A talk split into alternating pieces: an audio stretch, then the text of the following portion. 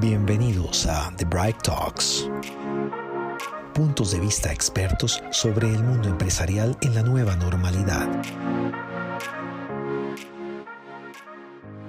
Hola, les quiero dar la bienvenida a este nuevo capítulo, nuestro segundo capítulo de The Bright Talk. Y hoy tenemos un invitado muy especial, Santiago Rangel, director global de clientes y responsable de negocio eh, de Mercer España que nos acompaña hoy. Santiago, bienvenido. Un gusto tenerte con nosotros.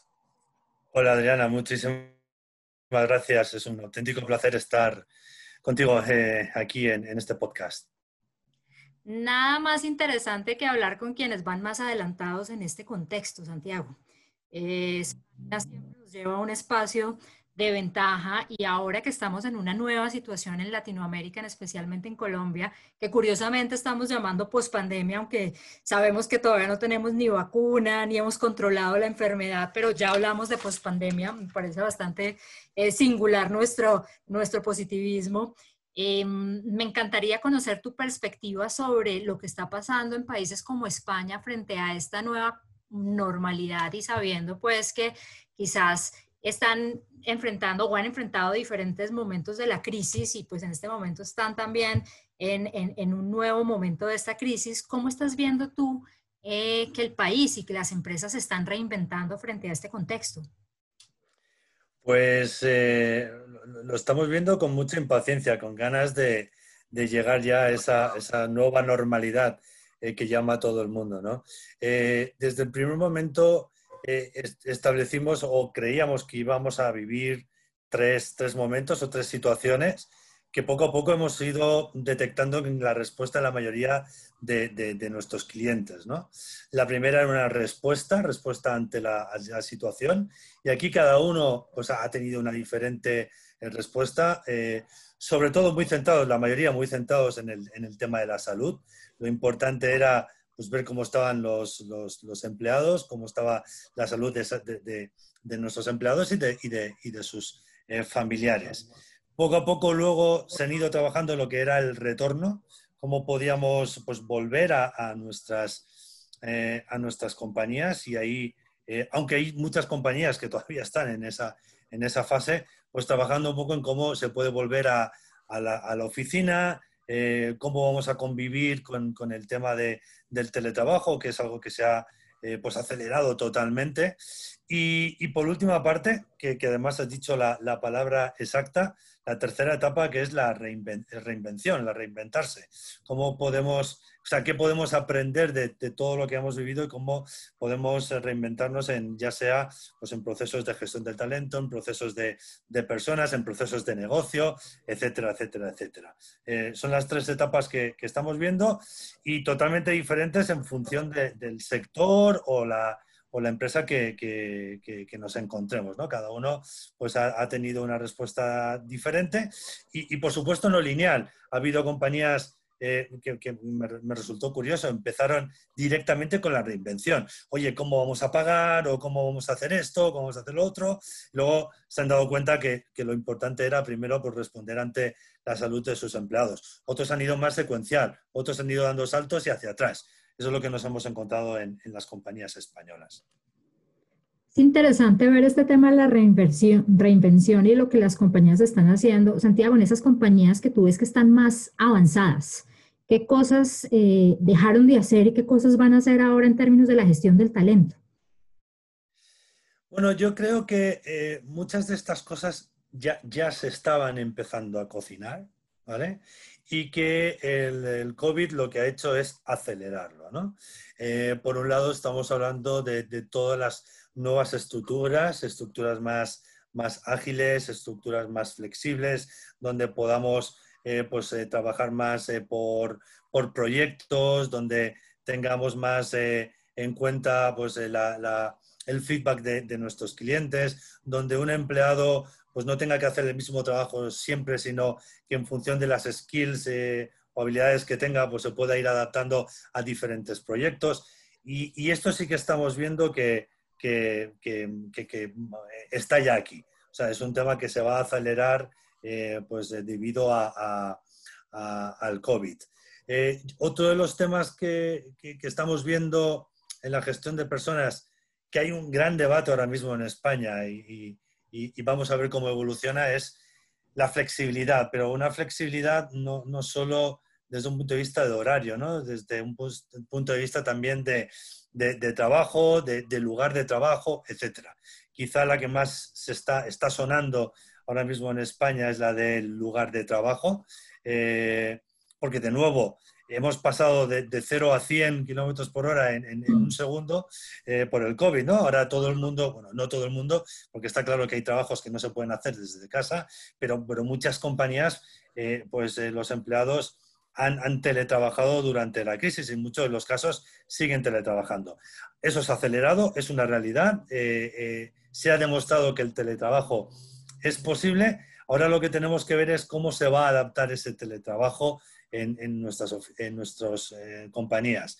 Seguramente vayamos a un modelo flexible donde pues habrá trabajo desde casa, habrá trabajo en la oficina, quizá pues un par de días desde casa, un par de días en la oficina, es un poco lo que tendremos que ver. Y luego toda la, la, regulación de, esta parte, ¿no? Se está discutiendo mucho eh, de si el empleado está desde casa, pues quién va a pagar eh, la wifi, quién va a pagar el consumo de, del gas, de la electricidad, etcétera. Es un tema que está también un poco en, boga en, la prensa actualmente. No hay nada decidido, pero, pero es un tema candente en, en, España. Así que lo que estamos viendo es que el COVID lo que ha hecho es acelerar eh, muchos de estos, de estos eh, temas.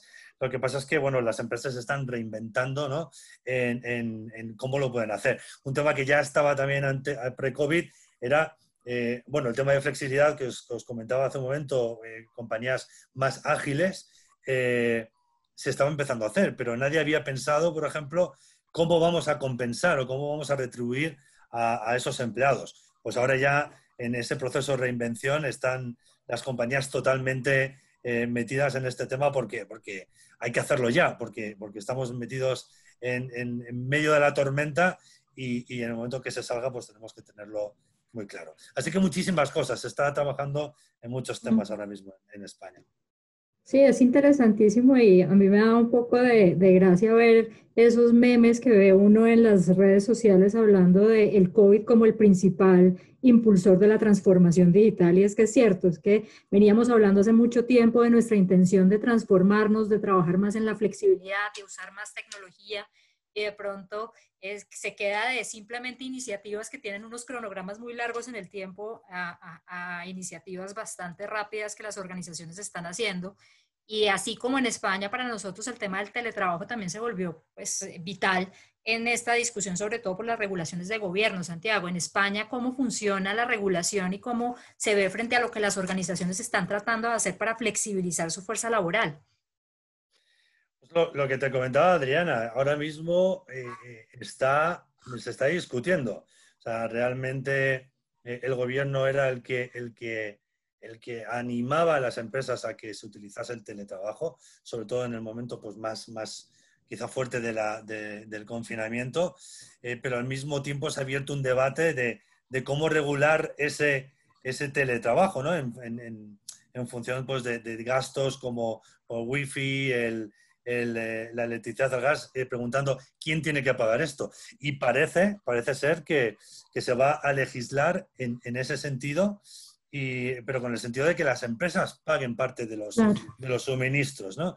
Entonces, claro. habrá que ver el efecto rebote, si realmente las empresas que, se les ha visto un ánimo de, que el, empleado esté teletrabajando, si van a tener que pagar y al mismo, al mismo tiempo van a tener que mantener las oficinas abiertas mm. para cuando el empleado quiera ir ahí, pues vamos a ver qué ocurre. Lo que sí está claro es que las oficinas poco a poco se están transformando. Se están transformando en un, en un sitio menos de trabajo.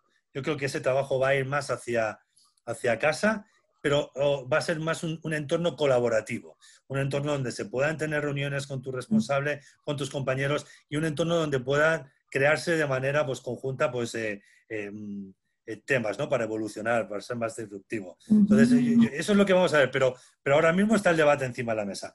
Nadie sabe por dónde pueden ir un poco los, los. Sí, total. De gastos, eh, temas de seguros médicos, accidentes en casa, todo este tipo de cosas que todavía estamos jugando en un, en un ambiente un poco gris. Pues por último, Santiago, hay hoy una cosa que, que, me parecía interesante conocer tu perspectiva. Somos culturas parecidas, o sea, lo que pasa en España y en Latinoamérica se parece mucho. Hay bastantes similitudes en, en la forma como llevamos los negocios. Em, ¿Tú cómo ves ese, ese tema, por ejemplo, del liderazgo que empieza a manejar esa fuerza desde lejos? Eh, cuando estaba acostumbrado a tener como el control. Teníamos a la gente en la oficina y entonces ah, eh, desde el liderazgo, pues era súper bueno ver a la gente sentada ahí en la oficina y ahorita liderar, medir desempeño, acompañar, desarrollar en esta flexibilidad. ¿Cómo lo ves que está pasando en las empresas españolas y qué buenas prácticas nos puedes compartir para, para, las empresas en Latinoamérica que están empezando, ya pasaron de eh, saber que la gente está saludable y ahora están pensando cómo la desarrollamos, cómo la medimos y no la vemos. Eh, eh, magnífica pregunta, Adriana. precisamente es parte de lo que estamos, estamos viviendo, ¿no? Esa también em, debate de volver al trabajo, volver a la oficina que se está haciendo en pues en diferentes niveles. Hay compañías que están yendo mucho más rápido, otras con más tranquilidad.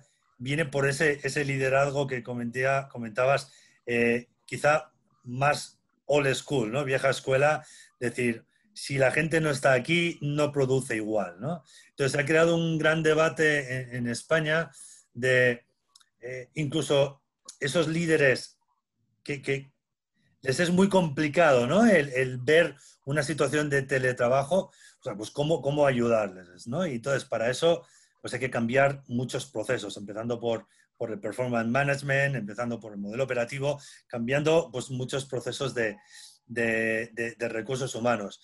Y de hecho, pues las compañías nos están, nos están ¿no? Eh, preguntando, oye, eh, sabemos que el teletrabajo está para quedarse, ¿vale? Entonces, ¿cómo podemos hacer esto? ¿Cómo podemos hacer que, que, los empleados mantengan, pues, mantengan, que, nos lo dicen aquellas, aquellos directores que no creen mucho en el teletrabajo, pero la realidad lo que se está viendo es que no se mantiene, es que aumenta el performance cuando se está eh, trabajando desde, desde casa. Pero bueno, ellos, en base a su, a su experiencia o a lo que les gusta, lo que nos preguntan es cómo podemos mantener ¿no? ese, ese eh, performance. Entonces, estamos trabajando mucho en, estos, en estos temas. Eh, lo que sí estamos viendo y lo que sí recomendamos, y, y, ya era otro tema también que lo habíamos empezado pre-COVID, pero que el COVID de nuevo ha acelerado, es la escucha al empleado, escuchar la voz del empleado, cuál es su, experiencia de empleado. Y para eso hay muchísimos procesos para que a lo largo de todo el journey que tiene, todo el viaje eh, que hace el empleado desde antes de entrar en la compañía, cuando por primera vez se encuentra con nuestra, eh, con nuestra imagen o con nuestra marca, hasta que sale o, se jubila en, en, la compañía, cómo vive ese empleado la, experiencia. ¿no? Entonces, lo que tenemos claro es que cada vez más tenemos que escuchar al, empleado y en base a, esa escucha activa que tenemos que hacer, pues desarrollar nuestros, nuestros modelos de, recursos humanos. Entonces, ahí sí que estamos viendo eh, un, cambio importante en las, organizaciones. Cada vez se está teniendo mucho más, eh, eh, mucha más escucha a través de diferentes sistemas, no solo a través de la antigua encuesta de engagement, sino a través de pulsos, a través de focus groups digitales, a través de conjoint analysis, para ver, por ejemplo, cuáles son los, beneficios que más les interesa a los empleados. Tenemos que escucharles. Y, durante el COVID lo hemos visto. tenemos experiencias en muchísimos clientes pues, que han hecho eh, encuestas de todo tipo y el empleado pues, ha podido eh, transmitir realmente cómo se sentía, ¿no? Cómo estaba viviendo algo que hemos vivido otras crisis en España. Estoy totalmente de acuerdo, pero esta es la primera de este tipo. O sea, yo no había vivido nunca nada parecido. Y, sentirte, porque yo, yo al mismo tiempo, o sea, soy parte de, de, la compañía, pero también soy empleado. ¿Cómo, cómo se ha hecho para, para que nos escuchen, cómo estamos viviéndolo, cómo estamos sintiendo la, tecnología, ¿no? Cómo estamos sintiéndonos al, vivir lejos de una realidad que era nuestra, nuestra oficina y ahora desde casa, sin poder estar con nuestros compañeros. Pues yo creo que eso ha sido la, gran clave durante, estos meses y estoy convencido que en los próximos meses va a seguir siendo así y es una cosa que está para quedarse. El empleado, por supuesto en las compañías el cliente siempre va a estar en el centro, ¿no? pero para que el cliente esté en el centro tenemos que hacer que el empleado esté en el centro. Absoluto. No, pues me llevo una cantidad de cosas súper interesantes de esta charla. Santiago, hablamos de dimensiones de flexibilidad, no solamente el lugar de, desde donde trabajamos, sino todo lo que eso implica. Súper interesante la reinvención y cómo empezamos también a atender no solamente a, los clientes y los negocios, sino a los empleados, la experiencia y todo lo que mencionas de la escucha. Creo que la escucha, también súper de acuerdo contigo, es algo súper importante que tenemos que empezar a, implementar para poder saber cómo mejoramos esa experiencia del empleado. Te agradezco un montón todas esas experiencias de España nos sirven un montón en Latinoamérica, en Colombia y en los países de Centroamérica y Caribe. Eh, son súper importantes y bueno, pues espero que podamos seguir conversando sobre el tema y a todos los que están escuchando eso los esperamos en el próximo podcast de Bright Talks. Esperen pronto un nuevo invitado, un nuevo punto de vista en The Bright Talks.